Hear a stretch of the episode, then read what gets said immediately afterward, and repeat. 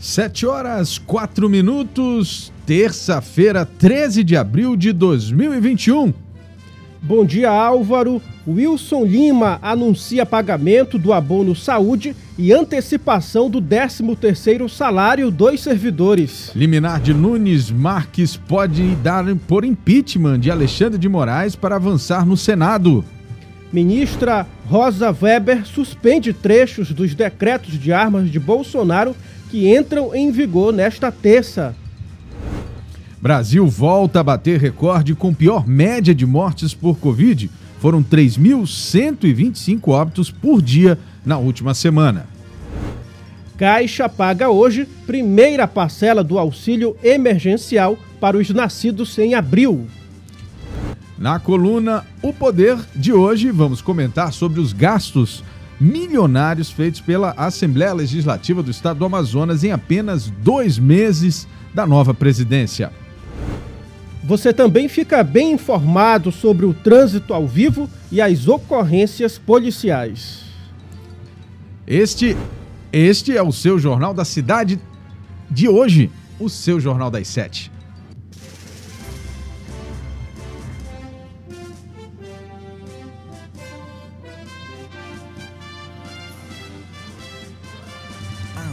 Notícias da cidade de Manaus. Polícia, emprego, comunidade. As últimas informações do Brasil e do mundo.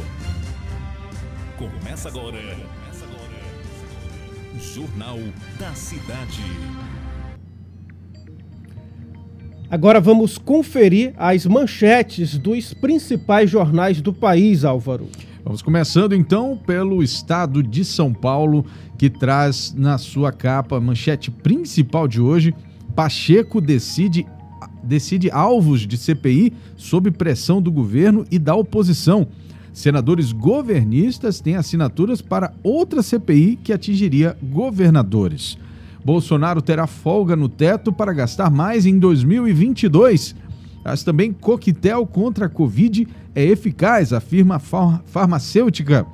Com prejuízos de 1 bilhão e 700 milhões de reais, metrô de São Paulo corta trens. Tem ainda também esquerda radical e direita vão ao segundo turno no Peru. E após confinamento, a recompensa, depois de três meses em lockdown rigoroso, com mesas de ar livre voltam a funcionar em Londres. É isso aí, os pubs com mesas ao ar livre voltaram a funcionar em Londres. Essas foram as manchetes do estado de São Paulo de hoje. Agora vamos para os destaques do jornal Folha de São Paulo. Na verdade, aí o estado de São Paulo, agora aqui comigo, Folha de São Paulo. Base age para minar CPI e ala do STF para adiá-la. Em paralelo, Bolsonaro assume pessoalmente articulação para blindar governo. Para tirar despesas do teto, governo estuda PEC. O governo Jair Bolsonaro estuda com aliados manobra para retirar certas despesas do teto de gastos em 2021 sem decretar o estado de calamidade pública, que libera de forma irrestrita despesas ligadas à pandemia. E ainda aqui na capa do jornal Folha de São Paulo, Rosa suspende partes de decretos sobre armas. Rosa Weber, do STF, suspendeu trechos de quatro decretos presidenciais que flexibilizavam posse e porte de arma a partir de hoje. E ainda, jovens são maioria em internações nas UTIs do país.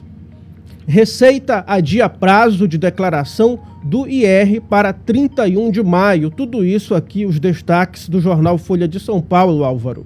Tá certo, vamos agora ao estado de Minas Gerais, que traz na manchete principal ameaças, acusações e a CPI nem começou. Antes mesmo da indicação da comissão parlamentar de inquérito sobre o, as, a situação da pandemia, pelo governo federal, o, já temos aí uma briga instaurada entre o, ministro, o presidente Jair Bolsonaro e o senador Randolfo Rodrigues. Ministro faz apelo para que vacinados tomem segunda dose. Atraso na busca pelo reforço contra a Covid-19 preocupa o Ministério. Em Minas Gerais, por exemplo, o maior déficit é dos profissionais da saúde.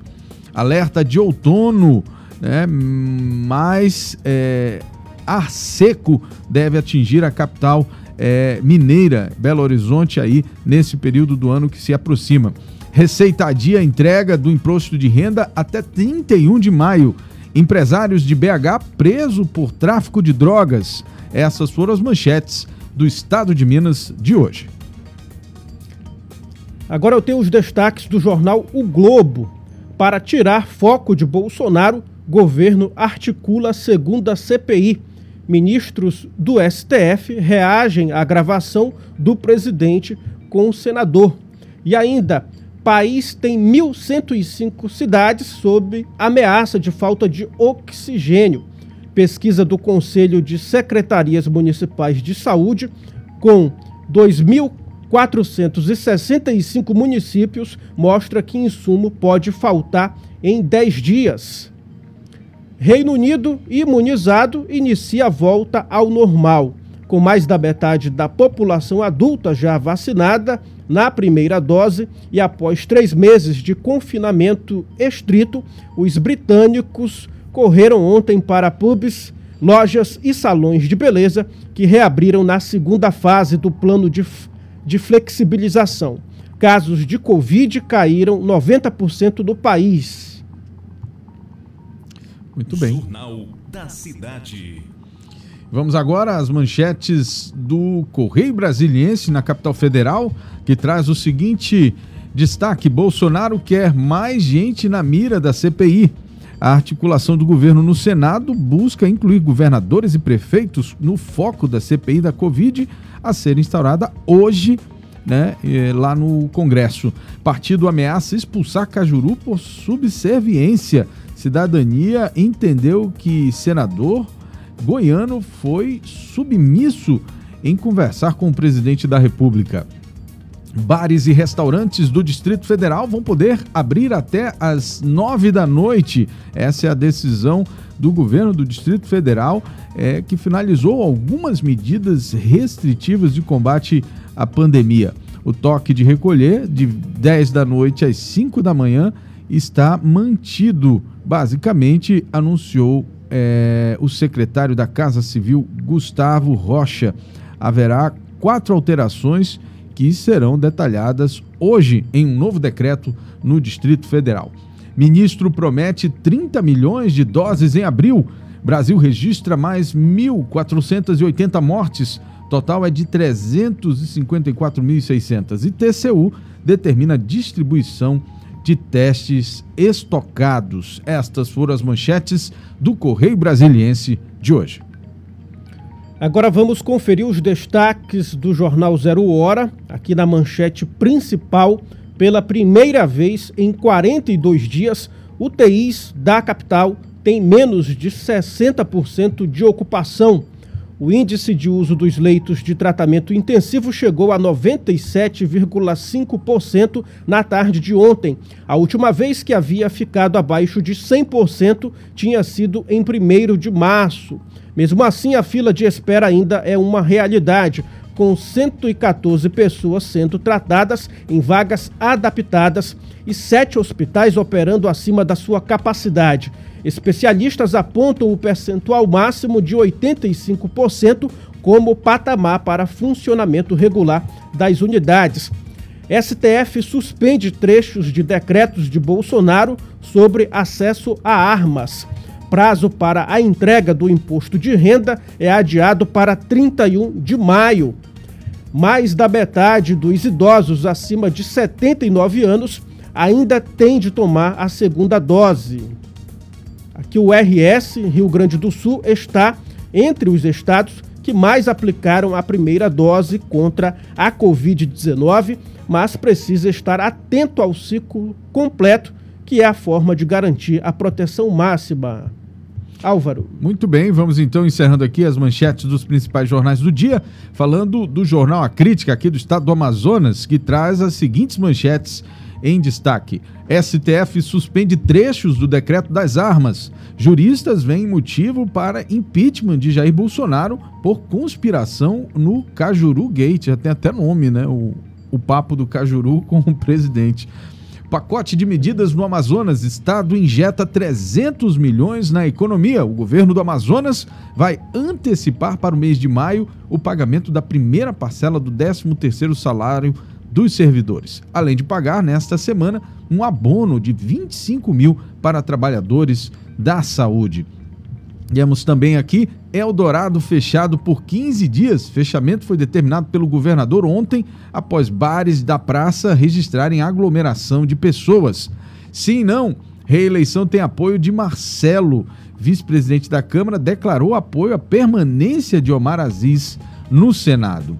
Braga e Plínio assinam CPI alternativa. E tem também biotecnologia. Amazonas prospecta negócios. E operação. Policiais são presos por tráfico e furto. Essas foram as manchetes do seu Jornal A Crítica desta terça-feira, 13 de abril de 2021.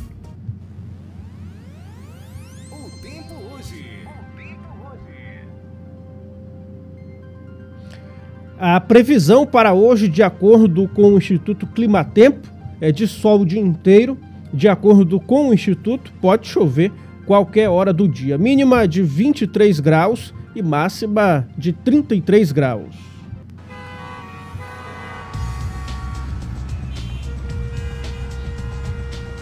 Trânsito. Muito bem, nós vamos agora.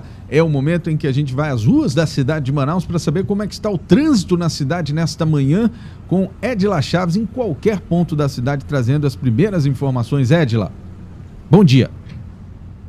Bom dia, bom dia a todos os ouvintes aí do Jornal da Cidade, site imediato. Sejam todos muito bem-vindos para mais essa inovação do site imediato. Bom, no momento nós estamos passando aqui pela Avenida por Quatro Tapajós, o trânsito fluindo sentido centro. Temos observação, olha aí, rotatória da Suframa, com ótima fluidez. Inclusive, né, para isso acontecer, obviamente, agente de trânsito no local. Temos também ali, ó, a Avenida Mário Piranga com a Rua Salvador, trânsito fluido sem retenção, respeitando sempre a sinalização que todos os esses motoristas inteligentes têm esse respeito mediante a essas situações onde literalmente esses semáforos são para ajudar, viu, gente? Tem gente aqui que se chateia com isso, ainda mais quando está atrasado. Na rotatória do Coroado, com fluxo intenso de, de veículos, porém está fluindo sem retenção.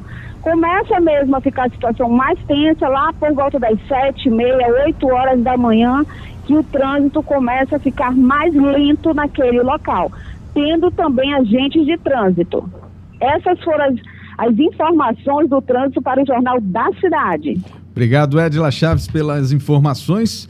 Olha, é, daqui a pouco a Edila volta com informações dos casos policiais que aconteceram na noite, madrugada desta terça-feira.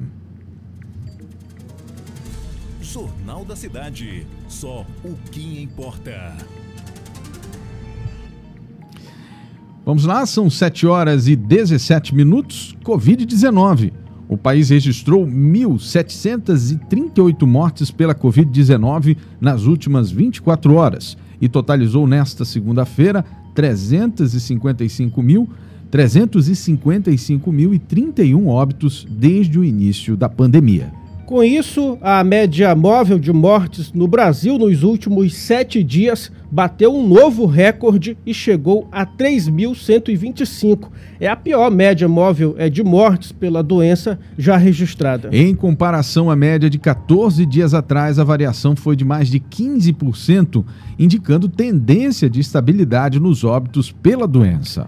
Nove estados e o Distrito Federal estão com alta nas mortes. Entre esses estados, está São Paulo, Rio de Janeiro e Belo Horizonte. Estão, né?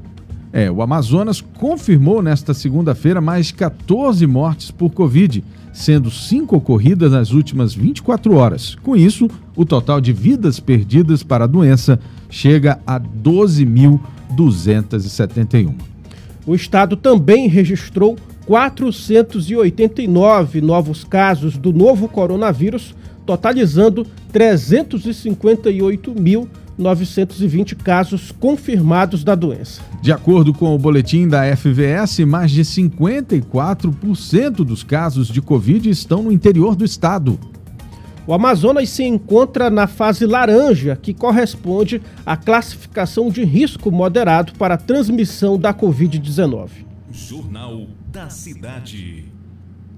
E a gente continua falando aqui sobre pandemia do novo coronavírus. O balanço da vacinação desta segunda-feira aponta que 31 milhões 239 mil 336 doses foram aplicadas em todo o país.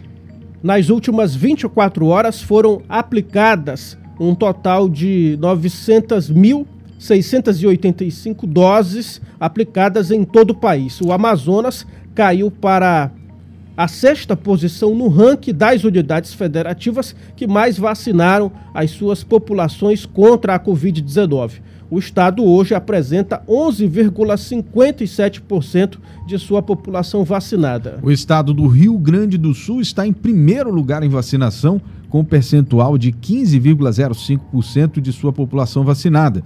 Em seguida, o estado do Mato Grosso do Sul, Bahia, Paraíba e Espírito Santo.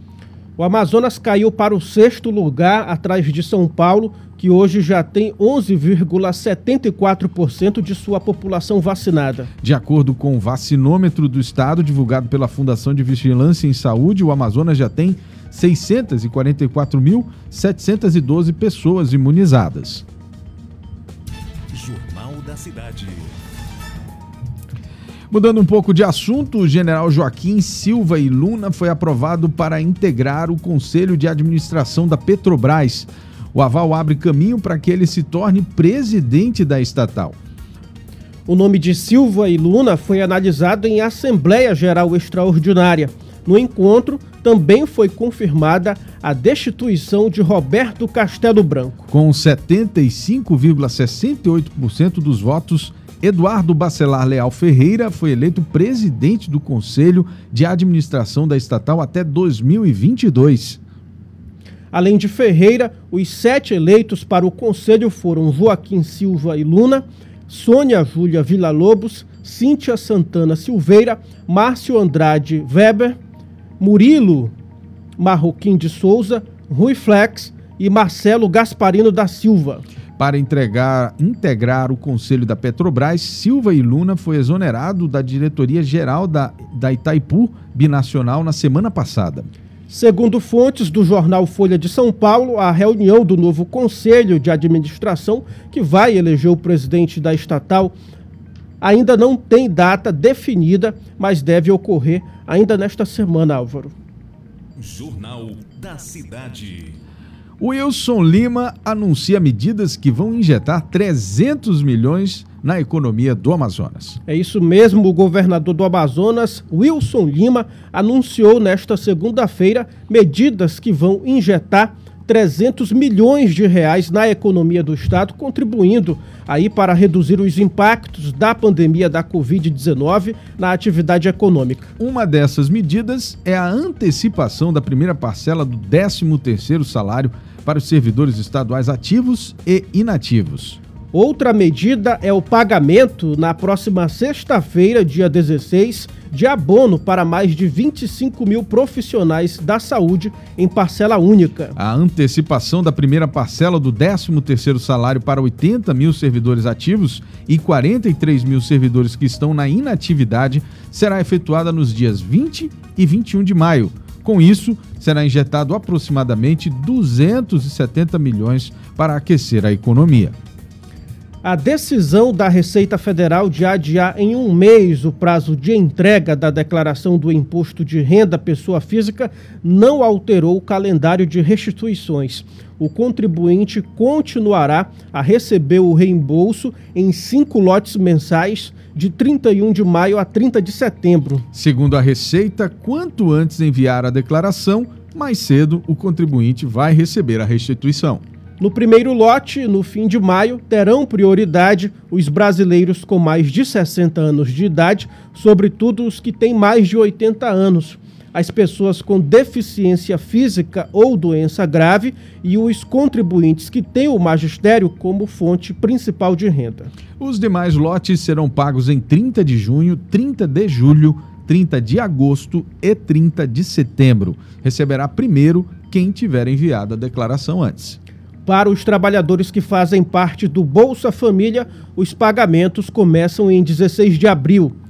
É, os pagamentos da primeira parcela do benefício para todos os públicos, na verdade, vão até 30 de abril. Jornal da Cidade.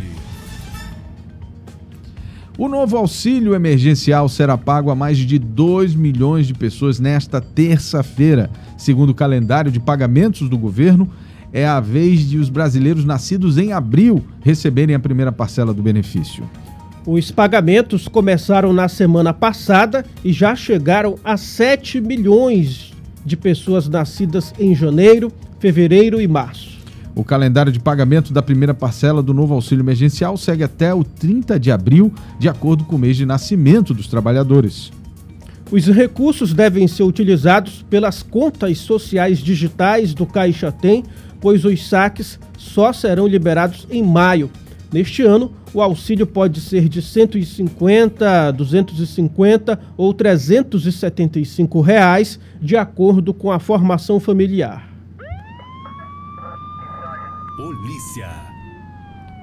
Muito bem, são 7 horas e 25 minutos. Nós vamos agora voltar com o Edila Chaves, que vai nos atualizar aí sobre as informações dos casos de polícia que ocorreram nesta noite madrugada. Edila, dia, final, de, final de noite, início de dia violento ou foi tranquilo? Como é que foi aí?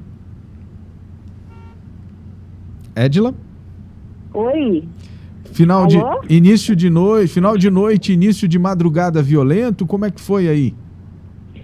Tivemos uma situação muito triste, na verdade, durante todo o dia de ontem, viu? A situação em Manaus foi bastante violenta. O, que, o crime que mais me chamou a atenção foi o caso do filho que, por conta de um corte de cabelo, Meu Deus. acabou desferindo golpes de facas no pai. Terrível, né, Edila, esse caso. Conta pra gente como é que foi aí em detalhes esse caso. Bom, seu José Maria Souza da Silva, de 38, 38 anos, morador do Beco Raquel, no bairro de Petrópolis, ao conversar com o filho de 18 anos para que o menino, por se apresentar ao exército, precisaria fazer um corte de cabelo, ele não aceitando, entraram em uma discussão e com isso o jovem simplesmente pegou uma faca e desferiu quatro golpes contra seu pai. Após perceber a situação, então, ele tentou fugir, correndo ali, pulando o muro do Tribunal de Justiça do Amazonas, sendo preso naquele momento pelo policial que lá se encontrava, pois o questionou por que estaria pulando o muro e principalmente suas mãos cheias de sangue. Meu O Deus. jovem foi conduzido para a delegacia de homicídios e sequestros e o seu José Maria de Souza da Silva foi levado para o pronto-socorro João Lúcio, no- para o pronto-socorro 28 de agosto, mas lá chegando sem vida. O corpo foi removido durante essa madrugada para o Instituto Médico Legal. Terrível, Edila, terrível essa situação, né? Isso só demonstra o quanto a gente está com valores deturpados na sociedade, né? Por conta de um algo tão banal, você tirar a vida de, de quem te deu a vida, realmente é, isso nos assusta a cada vez mais. Mais Olha, algum... Nó- nós que estamos, desculpa aí, mas é, ainda está sendo comentário sobre este caso cabuloso, é que infelizmente nós que estamos nas ruas, nós do imediato que sempre estamos levando as notícias destes casos, é que chama a atenção que hoje a maioria dos jovens eles acabam por se rebelar contra a sua própria família contra aquelas pessoas que lhe querem bem. O caso da discussão foi devido a um corte de cabelo onde o menino não aceitaria. Então, por imposição do pai, ele achando-se no direito de não aceitar, de sim fazer o que ele bem entendesse, acabou entrando em discussão e ali, no calor da discussão, acabou por matar seu próprio pai. Outro caso que nós temos também, estarrecedor, é de Willame de Andrade Vidal, de 34 anos. O Willame estava com seu filho no colo. A criança, no momento em que um carro chegou com dois, dois homens, chamaram por Willame, mandaram que ele soltasse a criança e ali então desferiram os disparos de arma de fogo. Em torno de seis tiros foram disparados Meu e Deus. cinco acabou ceifando a vida de William.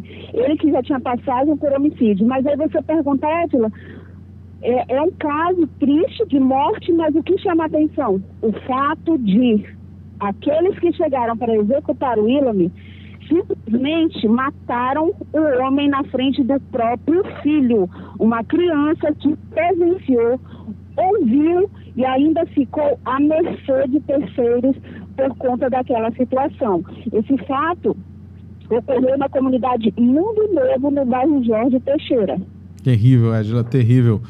Olha, ainda teve o caso da cobra que foi resgatada dentro do motor de um, de um ônibus da cidade de Manaus. Imagine que loucura isso também, né? Pois é, mas aí Inusitado, eu já um né? É, caso bastante inusitado, mas eu vou te falar, viu? Quem vem ali, quem tem a frequência de passar pela estrada do aeroporto, não se assustem. Vocês podem se deparar com mais ideia, você pode se deparar até mesmo. Nós mesmo, a equipe do imediato, já chegamos a socorrer uma preguiça. Ainda bem que quem estava comigo era o Pablo e a preguiça não, não teve nenhum problema. Se identificou com o Pablo. Olha só, rapaz. Obrigado, Edila. Daqui a pouco você volta com mais informações. Tá, bom dia para todos. 7 horas e 30 minutos. A ministra do Supremo Tribunal Federal, Rosa Weber, suspendeu nesta segunda-feira, em decisão individual, trechos dos quatro decretos sobre porte e posse de arma editados pelo presidente Jair Bolsonaro em fevereiro. Os textos passam a valer nesta terça. A suspensão atinge o trecho que aumentava de 2 para 6 o limite de armas de fogo que o cidadão comum pode adquirir, desde que preencha os requisitos necessários de obtenção do certificado de registro de arma de fogo.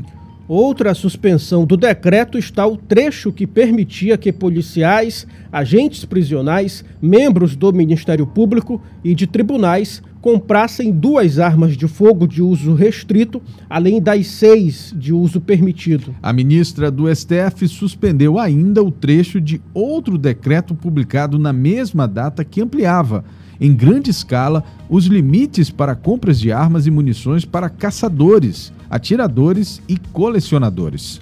Na decisão, Rosa Weber determina que o tema seja enviado ao plenário do STF, que pode confirmar ou rejeitar o que a ministra decidiu. Jornal da Cidade.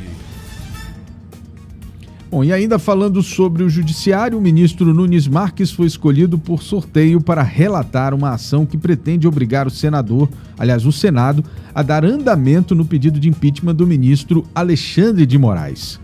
A ação foi protocolada no STF nesta segunda-feira pelo senador Jorge Cajuru e segue o mesmo princípio de uma outra decisão na qual o ministro Barroso ordenou que o Senado abra uma CPI para apurar as ações do governo federal na pandemia da Covid-19.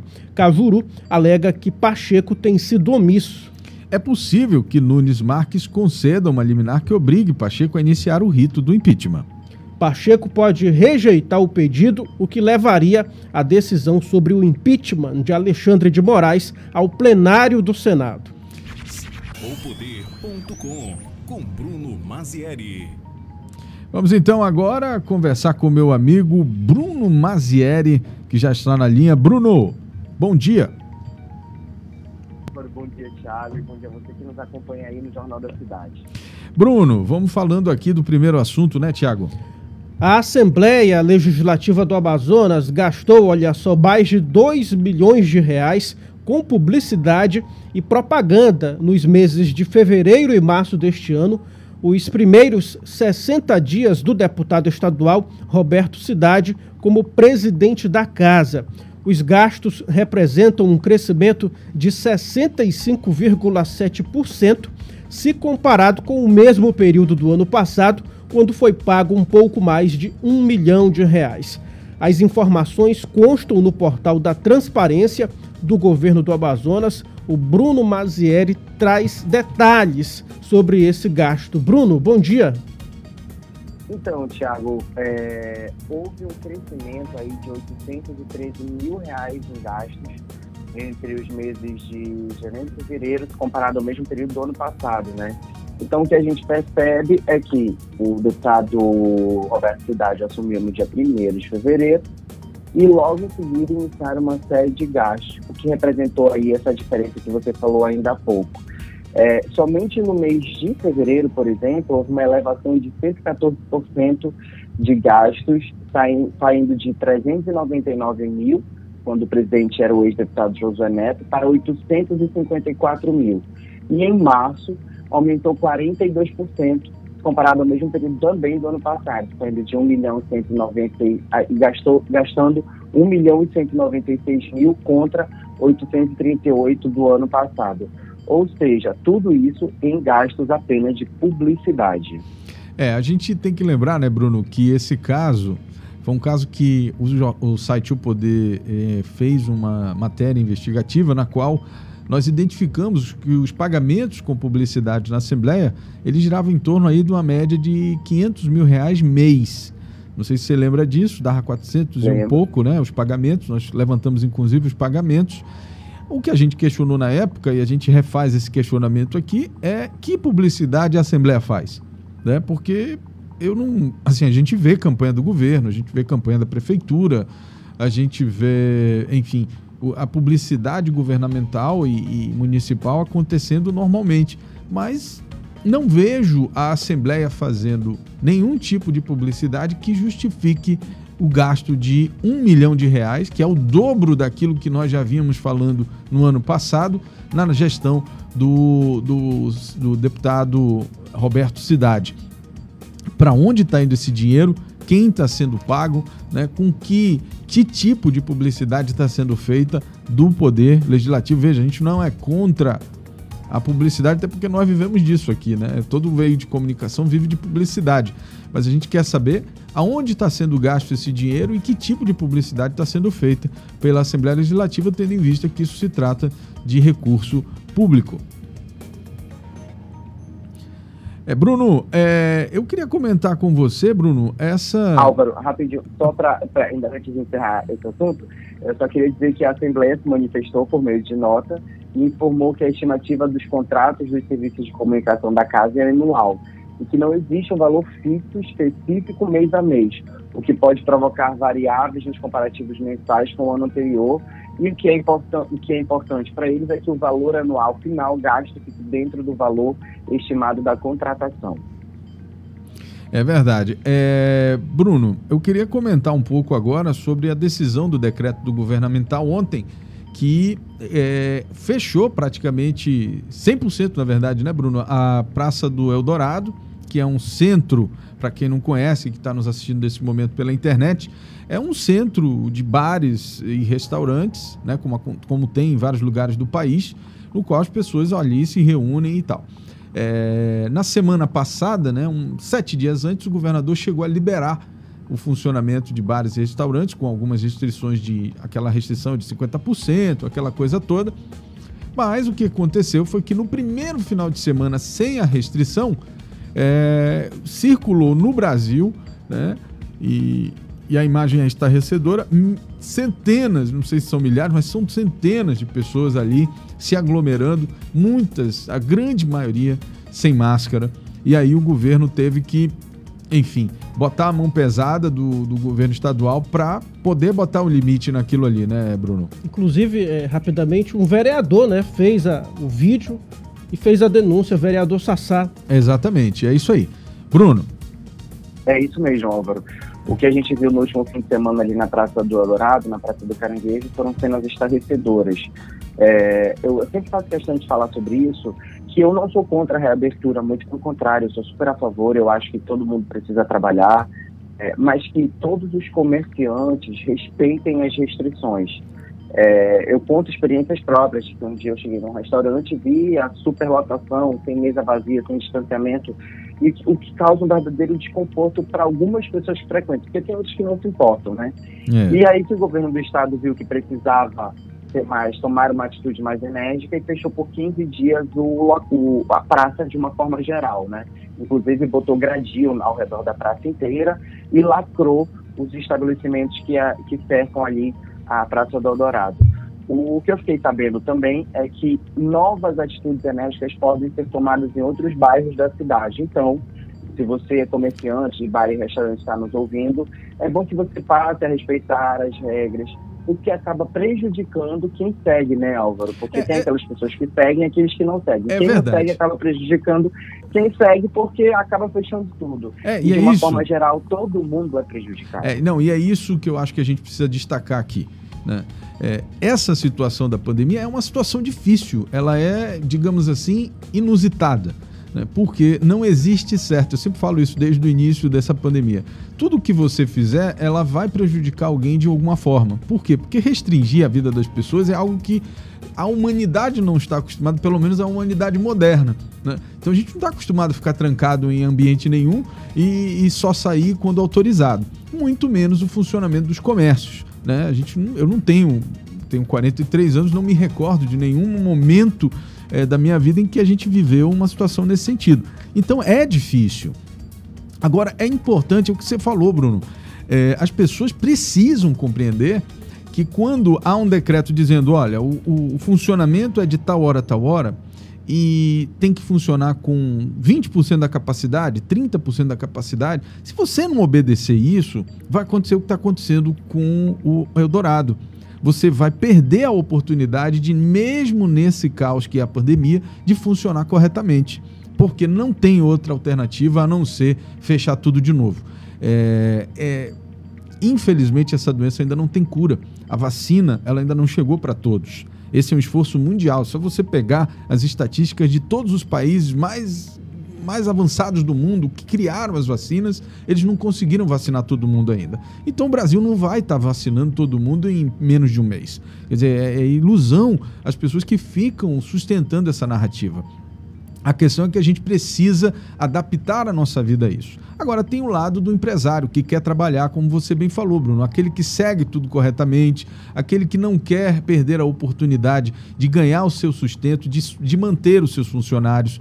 Esses aí é, o governo precisa estudar uma forma é, de, de ter medidas diferenciadas né, para que a gente possa preservar o funcionamento daqueles que estão obedecendo. Vamos imaginar que na Praça do Caranguejo tivesse um estabelecimento que tivesse restringindo, que não tivesse colocando cadeiras na praça.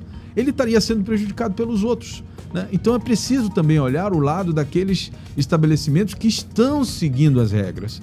De outra forma, a gente se a gente usar a regra geral né, para os estabelecimentos como um todo, a gente tem que olhar, por exemplo, para os flutuantes, que funcionam nos finais de semana e que aglomeram também. Né, e que é, a gente precisa olhar isso também. Três foram fechados esse final de semana, justamente numa ação do governo do estado, justamente porque estavam descumprindo essa questão do distanciamento social, né? Eu acho que é o seguinte, eu acho que um, um recado foi dado né, para que todos os bares e restaurantes passem a ficar alertas. Por exemplo, eu moro no Veralves. O Veralves, assim, é uma coisa absurda também nos finais de semana. Então, acredito eu que muito em breve haverá uma, uh, algum tipo de atitude para rever a questão do Veralves também. Então, assim, é bom a gente ficar falando sobre isso, porque as pessoas conseguem ter tempo hábil, né, de, de tentar reverter como é que elas estão abrindo seus bares e restaurantes não só apenas nos finais de semana, mas durante a semana. A gente sabe que tem jogo de futebol, que todo mundo gosta de assistir, e Exato. acaba ficando uma aglomeração. Então é bom ficar atento aí nessa, nessa questão. Será que ninguém que estava ali, Álvaro, Bruno, teve alguma pessoa em casa doente de Covid-19 ou que morreu por conta dessa é, doença, né? É, é. Exatamente. A gente sabe que hoje em dia praticamente todas as famílias foram impactadas, se não direta e indiretamente, por essa doença. O vereador da cidade Agora sim, o vereador Wallace Oliveira, do PROS, repudiou a decisão do Supremo Tribunal Federal, STF, sobre manter a restrição temporária de atividades religiosas coletivas presenciais na manhã desta segunda-feira 12, no plenário da Câmara Municipal de Manaus. A decisão foi deferida para o estado de São Paulo como medida de enfrentamento da pandemia da Covid-19. O parlamentar declarou sua defesa em relação ao que denominou um tipo de perseguição às igrejas e templos religiosos. O Bruno né, tem mais detalhes também sobre esse assunto. É, é engraçado que a gente vem debatendo aqui, por exemplo, um assunto local, como foi a questão da Praça do Caranguejo ontem, e aí vem o vereador criticar uma decisão do STF a respeito de templos e igrejas. Acredito eu é, que essa questão das igrejas e templos, elas podem ser feitas de forma remota, não vejo problema nenhum nisso. Inclusive, foi muito utilizada é, na primeira, na segunda onda da pandemia, né, onde realmente fechou tudo e todo mundo ficou é, sem frequentar determinados tipos de lugares. Acredito eu também que a Câmara Municipal deva ser mais engajada em solucionar problemas locais e não questionar decisões que impactam um outro estado é, e que, que talvez queria... possam uhum. vir impactar a cidade de Manaus e quem sabe o estado do Amazonas, que ainda não é o caso. Olha... Mas de certo é que deveria haver um trabalho mais efetivo para tentar solucionar os nossos problemas, é, que são muito mais importantes do que neste exato momento que estão acontecendo no, na cidade de São Paulo, no estado de São Paulo. É, Bruno, eu acho que a primeira coisa que a gente precisa dizer é que a decisão do Supremo, ela não proibiu absolutamente nada. Ela apenas entendeu que a decisão sobre o funcionamento ou não de templos religiosos cabe aos estados e municípios. Né? Quer dizer, em nenhum momento é, ela, ela fez uma proibição. O que ela fez foi revogar uma decisão né, que iria contrária a essa, a essa questão. Então, é, veja, é, esse é o primeiro ponto. O segundo ponto é o que você está falando. Né? Quer dizer, o templo religioso ele não é diferente de um bar, de um flutuante. Obviamente que no contexto do que se trata ali dentro é, mas ele é um ambiente público que aglomera pessoas. É desse sentido que eu estou falando. Então, assim, o sentimento ele tem que ser o mesmo em relação às igrejas né, em relação aos bares, porque você não está tratando do que a pessoa vai fazer. Né? Ela, você está tratando de aglomeração. E aglomeração é aglomeração em qualquer lugar. É, então a gente precisa respeitar, obviamente, é, a questão religiosa de cada um. É, e a gente quer dizer aqui, inclusive, que o imediato foi, acho que foi o primeiro site né, a, a, ter uma iniciativa nesse sentido. Nós colocamos uma missa é, diária exatamente para poder atender as pessoas que estavam não estavam podendo ir à igreja. Nós fizemos isso na primeira onda, né, durante praticamente três, quatro meses, até passar realmente a primeira onda. Na segunda onda, praticamente todas as igrejas já estavam fazendo, aí não havia mais necessidade da gente também fazer né, a mesma coisa, porque as igrejas das quais a gente transmitia já estavam fazendo por conta própria. Portanto, virou um, um hábito né, das igrejas a fazer a transmissão dos seus, da, da, dos seus serviços, né, da, das suas, dos seus movimentos através das redes sociais. Então, assim, eu acho que há um exagero por parte de alguns parlamentares no sentido de quererem que as pessoas é, estejam presencialmente. Deus né, e Jesus Cristo e a fé que você professa, você professa ali de qualquer lugar. Não há necessidade de você estar é, fisicamente num espaço para poder é, praticar a sua fé. É, esse é um outro aspecto religioso, inclusive, dessa questão. Né? Então, tem um aspecto religioso, tem um aspecto político, tem um aspecto de saúde. Né, no qual... Pois é, Álvaro. Inclusive, então... você está falando isso é importante porque é, entender isso, uma decisão dessa do STF, como uma perseguição às igrejas e templos, para mim é um certo exagero. É exagero, é, politizando. se trata né? de uma perseguição, se trata de uma questão de saúde pública, então, assim, vai muito além do, do que uma possível perseguição ou uma possível, sei lá, um, vamos fechar tudo só porque é igreja e templo. Não, muito pelo contrário. É, na primeira e na segunda onda, como você bem lembrou, fechou tudo. Exato. Agora as coisas estão reabrindo. A decisão não afeta a, a, cidade de Manaus, não afeta o estado do Amazonas, então não há por que ter esse tipo de atitude. Vamos focar no nosso problema, que é muito maior no momento do que uma decisão do STF que afeta o estado de São Paulo, que pode vir a afetar Manaus ou o estado do Amazonas. Tá certo. Vamos para outro assunto, né? É, vamos aqui. O vereador Caio André, do PSC, cobrou em tribuna a reabertura do Centro Social Urbano CSU do Parque 10, em seu discurso realizado no pequeno expediente da sessão plenária nesta segunda-feira 12, ele rogou ao prefeito Davi Almeida do Avante e à secretária Jane Mara, titular da Secretaria da Mulher, Assistência Social e Cidadania SEMASC, para que um dos maiores complexos esportivos volte a funcionar. O centro comunitário chegou a ser reaberto para o Feirão do Peixe durante o feriado da Semana Santa, mas logo em seguida fechou as portas novamente e motivou uma série de pedidos de reabertura nas redes sociais do vereador, que fez questão de levar ao plenário e ressaltar a importância do local para os moradores. Bruno Mazieri. Mais um caso, né, Bruno? mais um caso. Vai ao encontro disso que a gente estava falando ainda há pouco, né?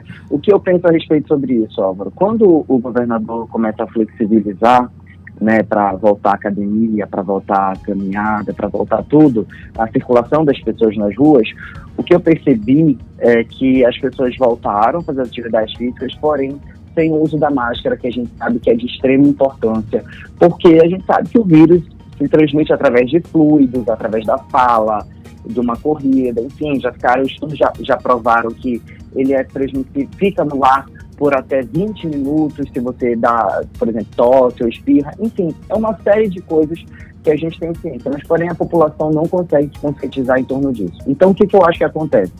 O prefeito de Manaus, a secretaria, a SEMASC, diante desses dados, consegue entender que se reabrir o CSU e todo mundo que estiver ali praticando alguma atividade física ou algum comércio não utilizar máscara, o nível de contágio, apesar de ser no local aberto, vai ser muito grande. Então, assim, é, é, fácil é cobrar, mas vamos aqui pensar o como isso pode impactar na vida das pessoas, ou por que, que a prefeitura está tomando uma decisão como essa. Não é só chegar e pedir a reabertura, mas é também tentar pedir da população um maior entendimento sobre o assunto. Um que eu exemplo, acho que né? talvez é isso que falte, sabe? Essa, essa conscientização tanto por parte dos políticos que cobram determinadas coisas, como por parte da própria população que às vezes não tem consciência do que, do que pode e o que não pode nesse momento pelo qual a gente está passando. Vou repetir, né? O momento ele é difícil. O que a gente precisa é unificar esse discurso, porque o que está acontecendo é que essas iniciativas contrárias aos, às ordens de restrição que estão sendo estabelecidas no Brasil inteiro, não só aqui no Amazonas, elas geram um conflito desnecessário nesse momento. A gente vai repetir aqui, é difícil, é ruim. Ninguém está dizendo que é bom restringir a vida de ninguém. Agora, se nós não tivermos consciência de que essas restrições elas são necessárias para a gente combater um mal maior, porque eu tenho absoluta convicção de que todo mundo que está nos assistindo já teve alguém é, da família ou próximo que foi vítima dessa doença, a gente vai ter um, um ambiente mais pacificado, vamos dizer assim. Porque como você falou, né, a, a, o fechamento de um ambiente público, seja ele o CSU, seja ele uma praça, ele não é feito de forma gratuita. É porque ali há aglomeração. E se há aglomeração, o risco de contágio das pessoas é grande e da disseminação da doença, porque aquelas pessoas elas saem dali e se espalham pela cidade. E elas vão levar isso para dentro da casa, elas vão levar isso para as pessoas idosas que estão trancadas três, quatro meses.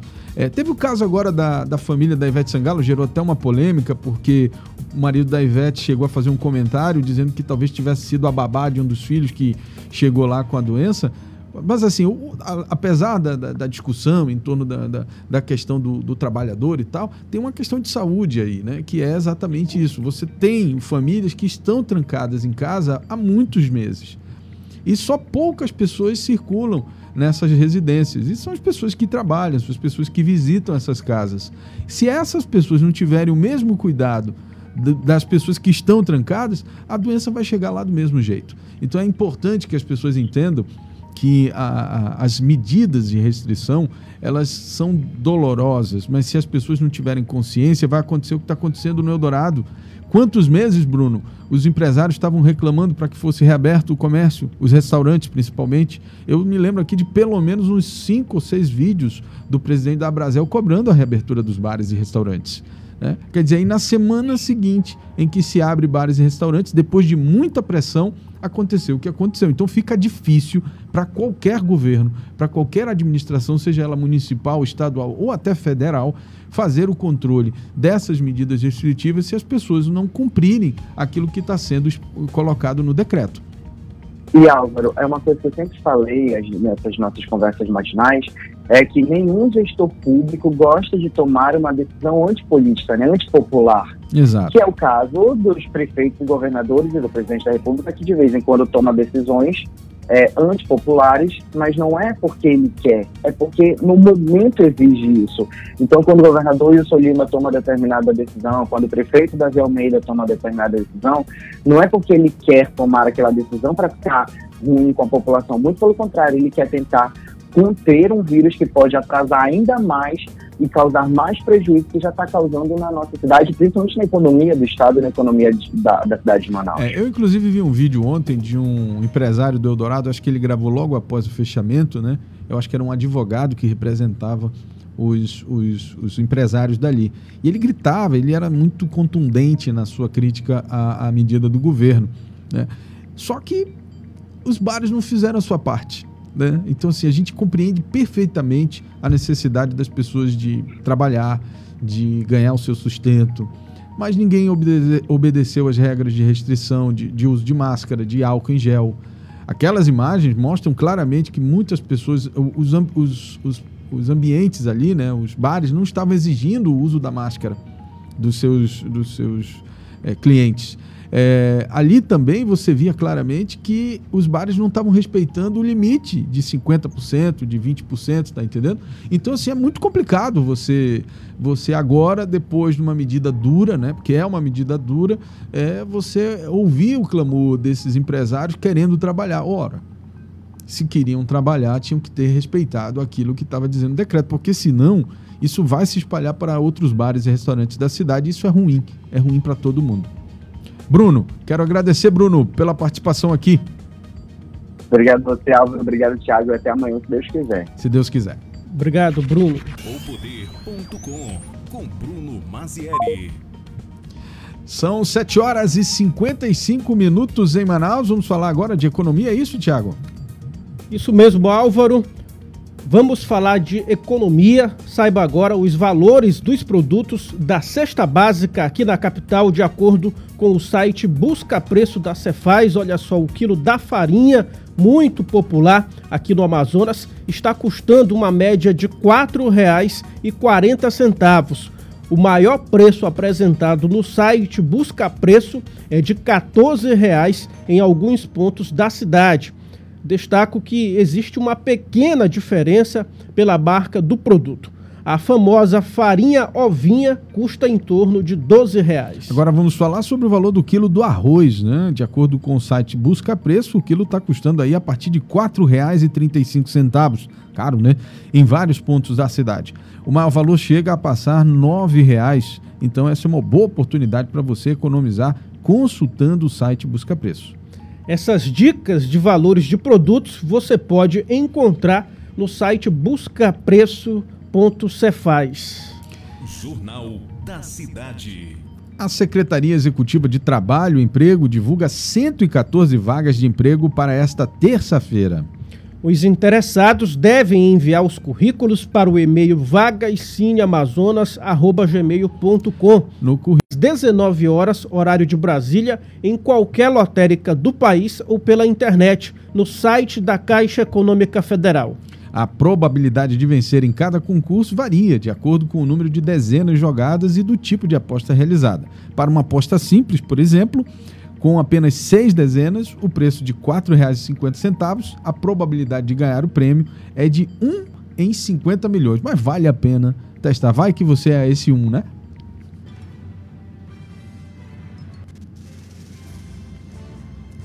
Muito bem, são 7 horas e 58 minutos.